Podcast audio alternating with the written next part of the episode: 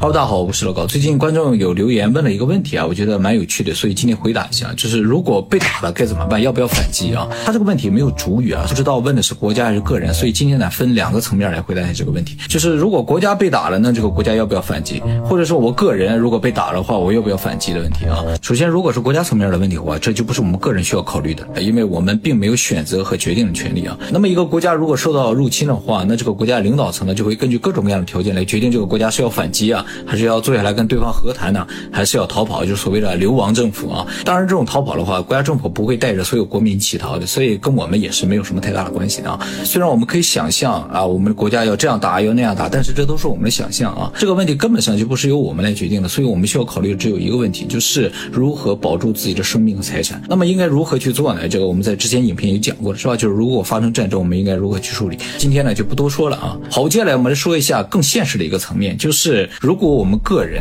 被别人打了，或者有人要打我们，我们应该怎么办？比如说在马路上、在公司里、在学校里、在饭店里，有可能因为各种各样的问题和别人发生矛盾，别人要来揍我们，我们应该是要逃跑啊，还是要反击啊，还是应该忍受啊？其实有些人可能会想到《孙子兵法》，就是里面讲到嘛，就是我们应该先隐忍，然后呢，当我们有实力的时候，一下把对方弄死啊。不过大家千万不要这样做，因为《孙子兵法》呢是讲战争啊，对于我们个人之间这种矛盾是不适用的啊。就是比如说对方欺负到你了，然后你。找机会啊，把对方弄死了，那是要坐牢的。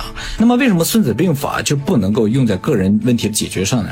呃，是因为《孙子兵法》适用于自然法则啊，就是所谓的没有法律约束的条件之下的啊。国家和国家之间的战争也好，矛盾也好，通常是没有严格的法律约束。如果有的话，国家之间就不会打起来嘛，是吧？就是因为没有法律约束，所以大家都说自己是正义，说打起来就打起来。而且通常呢，是谁打赢了，谁就是正义的啊。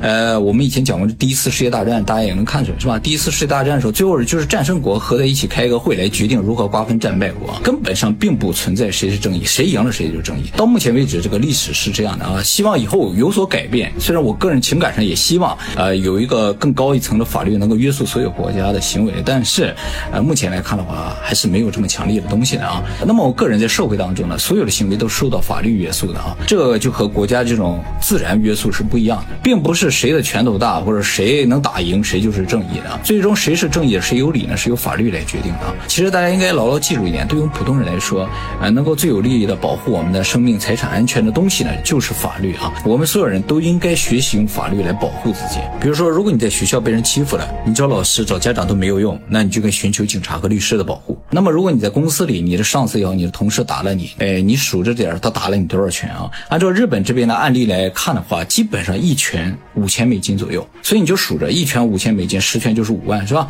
那大概一年的工资也就出来了，是吧？当然，如果你要打回去的话，这个计算方法就不一样了啊。还有就是，如果对方使用了武器或者产生了非常严重的伤害啊，比如说你脸打破了，比如说打掉牙齿啊，产生脑震荡啦，或者是眼睛打坏了，就不是按照五千美元来计价了啊。这个价钱呢就呈几何级数增长了。当然，我刚才说的都是日本的情况，在美国的话，这个价钱会非常的高。不知道大家是否还记得，二零一七年的时候有一个非常有名的事情，就是有一个美籍的越南人，他在坐美国联合航空的飞机的时候，他拒绝。给航空公司的员工让出座位，结果呢被空警强行带下飞机。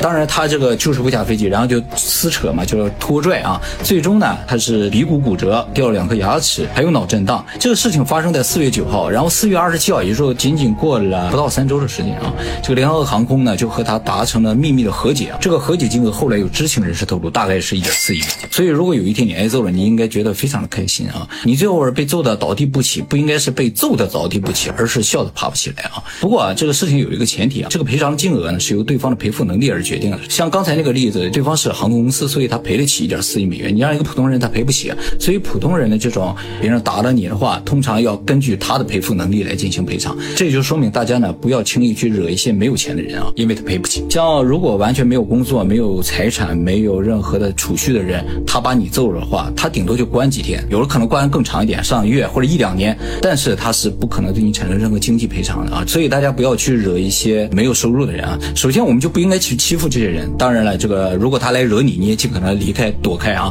他打你都白打。不过在公司里就不存在这种情况，是吧？你公司你的上司、你的同事，他们都是有收入的啊。他如果就算一下子赔不出来这么多钱的话，以后呢每个月会从他的工资里扣的啊。呃，日本是这样来处理这种事情。那么前两天啊，这个奥斯卡颁奖礼上发生了一个非常重大的事情，大家应该都关注到了是吧？就是威尔史密斯呢打了主持人一巴掌啊。说实话，这一巴掌绝对值上亿美元啊！只要主持人想告，这个应该是可以拿到这些赔偿。我看到很多人评论说，就是威尔史密斯为了他的太太啊打这巴掌啊是应该的啊。我觉得会这么说的人应该不太了解法律啊，呃，或者说并不尊重法律。法律是严格禁止私刑的，因为私刑是对法律最大的蔑视。就是说，有法律这个东西你不用，然后你自己去解决这个问题，就是对法律的蔑视。威尔史密斯的气氛我是完全可以理解的，他觉得他侮辱到了他的太太，所以他决定给他的家人、给他的太太出头，这没有错啊。但是他完全可以采用一些更好的方法讨回他的公道，结果他选择了个最不合理的方案。那么说到这，大家可能会觉得啊，没钱的人是不是最无敌的，是吧？因为有钱人和没钱人打起来的话，肯定是有钱人吃亏啊。没错啊，所以有钱人通常不会随便去招惹没钱人啊。当然反过来说，也不是说有钱人他就好欺负啊。其实正相反，大家应该尽可能避免和有钱人发生矛盾。有钱人虽然不会来揍你啊，但是他有各种各样其他的方法来折磨你啊。比如说像在日本的话啊，这个诉讼的费用就是请律师的费用啊，不管你胜诉还是败诉，都是要自己。负担的，就是说，就算打赢了官司，你想让对方来承担你的律师费用，那是不可能的啊！不管什么样律师吧，一个案件一接手的话，基本上着手金应该就在两千到五千美元左右啊。所以有钱人就可以不停的起诉你，就是随便找点什么理由他就起诉你啊。他诉讼你一次，你就要应对一次，然后你就要付一次律师的费用啊。他一个月告你十次，一次如果是五千美元的话。一个月你可能就要花出去五万美金，是吧？